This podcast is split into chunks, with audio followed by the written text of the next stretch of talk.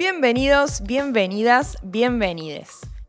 Mi nombre es Lupa Irone y en este podcast quiero compartir con ustedes todo mi conocimiento como bióloga, pero también como millennial.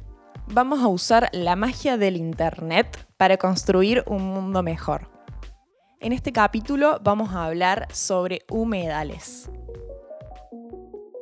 No sé si saben, no sé si lo está escuchando gente del futuro, pero por estos tiempos, atravesando la plena pandemia de COVID-19, hubo incendios en el delta del Paraná, incendios intencionales, para realizar actividades económicas como ganadería o algunos emprendimientos para construir, para extender la, urbanización. Empezó a surgir esta palabra humedal, humedal, que creo que, mm, bueno, por lo menos popularmente nunca se le dio mucha bola, ¿no? A los humedales, como que siempre se hablaba de qué sé yo, una lagunita o una ribera de un río. Y no se le daba la relevancia ecológica que tienen estos ecosistemas. Lamentablemente otra vez volvieron los incendios forestales en las islas de Paraná, de Entre Ríos. En Argentina los especialistas en ecología dan la voz de alarma ante la tragedia ambiental que está sucediendo en las islas del delta del Paraná. Uno de los mayores ecosistemas de este tipo del país y también eh, de la región,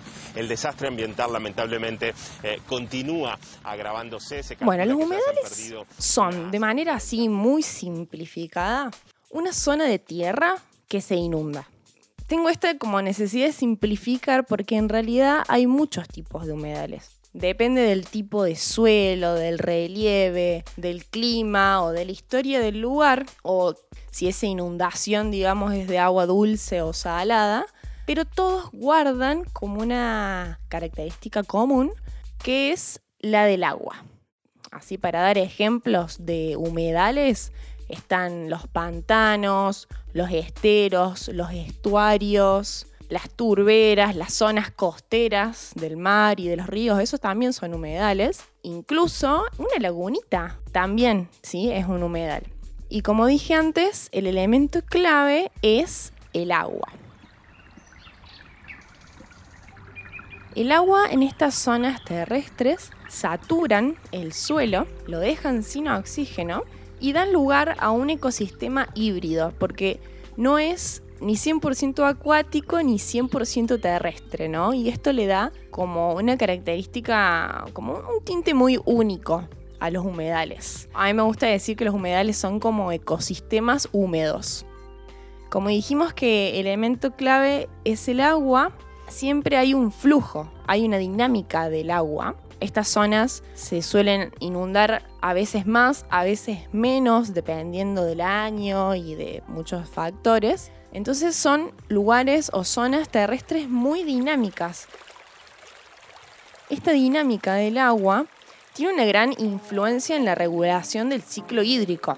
Es un poco difícil de explicar, pero digamos que los humedales, al tener esta dinámica y este flujo, mantienen sano el ciclo del agua. Entonces, de esta manera evitan sequías y también evitan inundaciones, porque son los lugares en donde drena el agua, en el caso de que llueva mucho, mantiene como controlada la inundación. Bueno, y algo que se deriva directamente es que en donde hay agua hay vida. Donde hay agua hay algas, hay plantas acuáticas y si hay algas hay peces, hay insectos, hay anfibios, por supuesto, sapos, ranitas.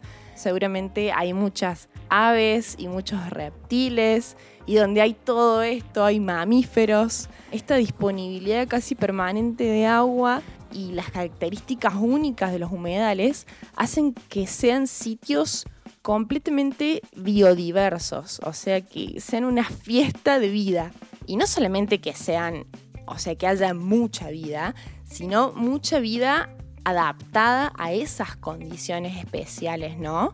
Y que incluso a veces hay especies que no existen en ningún otro lugar del mundo. Por ejemplo, los carpinchos, esos que nos, nos hacen reír tanto los memes, son típicos de humedales o el aguaraguazú, que no sé si, algún, si lo ubican, por favor, googleenlo, porque es un animalito hermoso. Es como si fuera un perrito, pero con las patas largas. Y tienen esas patas largas porque pueden, cuando van así entre esa vegetación de humedal que son los juncos y ese tipo de vegetación, pueden ir de lo más tranqui, fijándose y no hundirse en el barro, digamos, del pantanal. El aguaraguazú tiene, tiene su historia, tiene su mística, porque en algunos lugares los consideran, creen que es el lobizón, sí, porque tiene, es una cosa rara, una cosa hermosa el aguaraguazú, cómo se mueve, pero bueno, es muy perseguido por, por esta leyenda de que, de que dicen que es el lobizón. En 10 segundos, sin repetir y sin soplar, deberás decirme nombres de animales autóctonos que habitan el humedal isleño frente a Rosario y que están sufriendo o muriendo por culpa de los incendios provocados por una manga de hijos de puta. Como por ejemplo el chajá, comenzando ya. Chajá, cigüeña, garzamora, garza blanca, bandurria, carancho, pájaro cardenal, carpintero, martín pescador, urataú, carpincho, nutria, zorro de monte, gato montesco, madreja, mulita, peludo. Un momentito, Jorge, por favor. Ciervo guasuncho, ratón de campo, lagarto vero, serpiente de coral, boa, cascabel, yagará. Tiempo. ¿Qué pasé? Bueno, y algo fundamental que me estaba olvidando, y más fundamental aún en el contexto de calentamiento global en el que estamos, es que los humedales son clave para la captura o, o la retención de dióxido de carbono. Ya sabemos que el dióxido de carbono es un gas emitido por, en su mayoría, actividades humanas, por la combustión de mm, combustibles fósiles en los autos, en las industrias, y que se viene emitiendo, se viene liberando muchísimo más de lo que se libera de manera natural. Entonces este gas lo que hace es como crear una capa alrededor de la Tierra, este gas y otros gases, que hacen que los rayos del Sol cuando entran no se puedan ir. Entonces quedan los rayos del Sol retenidos en esa capa que forman y eso es lo que llamamos calentamiento global. O sea, esos rayos de sol calientan la Tierra, ¿sí? Y al no poder salir el calor, se va calentando cada vez más la Tierra. Y como la temperatura regula el clima, es uno de los factores que regula el clima, por eso estamos teniendo un cambio climático. Manera muy simplificada, ¿no? ¿Y por qué? O sea, ¿cómo es que los humedales capturan dióxido de carbono? Bueno, resulta ser que los humedales, la mitad de ellos en el mundo, son turberas. ¿Qué son las turberas? Bueno, es un tipo de humedal que se da sobre todo en climas fríos, tipo en la Patagonia hay turberas. Y es un paisaje un poco particular, ¿no? Es como si fuese, bueno, una zona in- inundada, pero tienen esta vegetación como media musgosa, medio musgo. Todo el musgo ese está saturado de agua y esa, esa vegetación se va como acumulando, ¿no? Como en capas, una arriba de la otra, año tras año, y esa materia orgánica contiene y mantiene muchísimo dióxido de carbono. Entonces, esa es la forma en la cual los humedales también son importantísimos y por eso es otra razón por la cual necesitamos una ley nacional de humedales que también proteja este tipo de humedales que nos van a ayudar para mitigar el calentamiento global que produce el cambio climático. En una reunión con los senadores, los expertos han reclamado una ley de humedales que pueda proteger una zona arrasada por el fuego. Creo que ya se pueden de 100.000 imaginar el impacto negativo que implican los incendios que se están llevando a cabo en- ahora en el delta del Paraná, que son muchísimos, son como más de 200 focos de, de- de incendios en toda la cuenca del Paraná. Ya sabemos que están generando pérdida de, diversidad de vida, que es muchísima en los humedales, como ya dije. A su vez, esa pérdida de biodiversidad lleva a pérdida de funciones ecosistémicas, como es, por ejemplo, la regulación del ciclo hídrico, porque uno siempre piensa que como estas cosas de regulación del ciclo hídrico, regulación de, no sé, los nutrientes, todo eso como que funciona de manera así independiente. Pero en realidad es la vida lo que, lo que dirige o lo que conduce esos ciclos, ¿no? Es como, nada, los animalitos comiendo y cagando son los que dirigen todos esos ciclos de los nutrientes y del agua. Y además, obviamente, un impacto directo está relacionado con las cenizas, ¿no? De los incendios, los problemas respiratorios de los habitantes. Eh, escuchamos mucho a los habitantes de, Santa Fe, de Rosario, pero pensemos que en las islas del Delta del Paraná también vive muchísima gente eh, y, vive mucha gente que, produce y que mm, hay chacras y muchos de esos habitantes protegen los humedales, o sea, reconocen el valor que tiene el río, el agua, la biodiversidad, toda esa vegetación lo reconocen y lo valoran. Entonces también está bueno que la ley contemple esto, ¿no? A, estos habitantes que, que, protegen a los humedales, porque tampoco es cuestión de plantear onda nada. Cierran esas islas, que nadie entre, y porque ahí está la biodiversidad y se tiene que mantener. No, o sea, el humano también es parte de la naturaleza. Y esto es un concepto que, que nosotros tenemos que incorporar, ¿no? Que el humano puede convivir de manera armoniosa en la naturaleza y de hecho hay pueblos que lo hacen, ¿sí? Los pueblos originarios sabemos que son como guardianes de la naturaleza, entonces no es cuestión de meter todos en una misma bolsa, sino identificar cuáles son las actividades que tienen mayor impacto ambiental y regular y controlar esas actividades, ¿no? Bueno, en conclusión, necesitamos una ley de humedales ya. ¿Para qué? ¿Qué debería exigir una ley? Bueno, debería exigir lo mismo que se exigió en la ley de bosques nativos.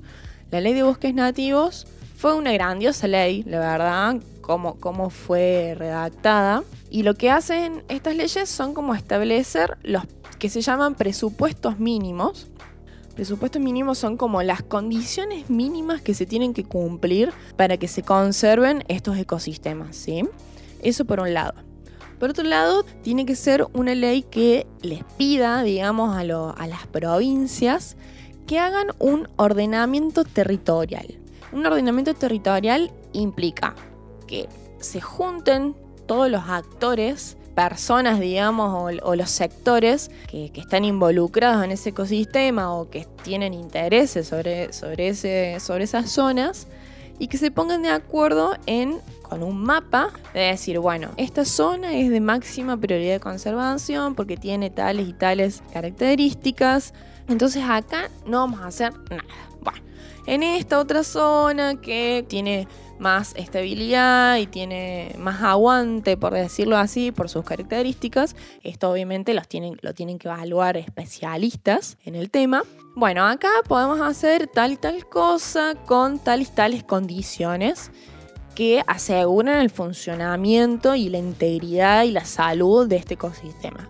Eso es ordenar el territorio, ¿sí? De decir qué se puede hacer y en dónde y bajo qué condiciones. Y ese ordenamiento territorial tiene que ser participativo. Como dije, tiene que, tienen que estar sentados en la mesa todos los sectores involucrados. Esta es la tercera vez que se presenta un proyecto de ley en el Congreso, un proyecto de ley de humedales. Creo que esta vez está bueno porque se incluyó a los habitantes, a los isleños y a las isleñas del, del Delta de Paraná. Por mi parte, yo estoy muy contenta de, que por fin, no sé, siento que de a poco vamos despertando, siento que nuestra generación, eh, los millennials y los centennials también y las que vendrán, ya tienen incorporado muchos de estos conceptos y, sobre todo tienen el interés y la sensibilidad para ocuparse de, de, estos temas, teniendo en cuenta, bueno, factores biológicos, pero también factores sociales y políticos Quiero que sepan que yo soy feliz hablando de estos temas, pero más feliz aún es el saber que hay alguien del otro lado escuchando. Así que muchas gracias por eso. Cuéntenme qué les parece, escríbanme por redes sociales, me encuentran como arroba lupairone en Instagram y en Twitter. Y algo súper importante para que este proyecto continúe es que se suscriban al canal de Parque Podcast en Spotify así les llegan las notificaciones de los próximos capítulos. A los chicos de parque les agradezco muchísimo, especialmente a, Paula Manini y Guido Padín por guiarme en este camino del podcast que, bueno, como, como locutora soy muy buena bióloga. Así que, bueno, gente, muchas gracias. Y aquí estará su bióloga de confianza, siempre con les pibes, lo bichito y la ciencia. Hasta la próxima.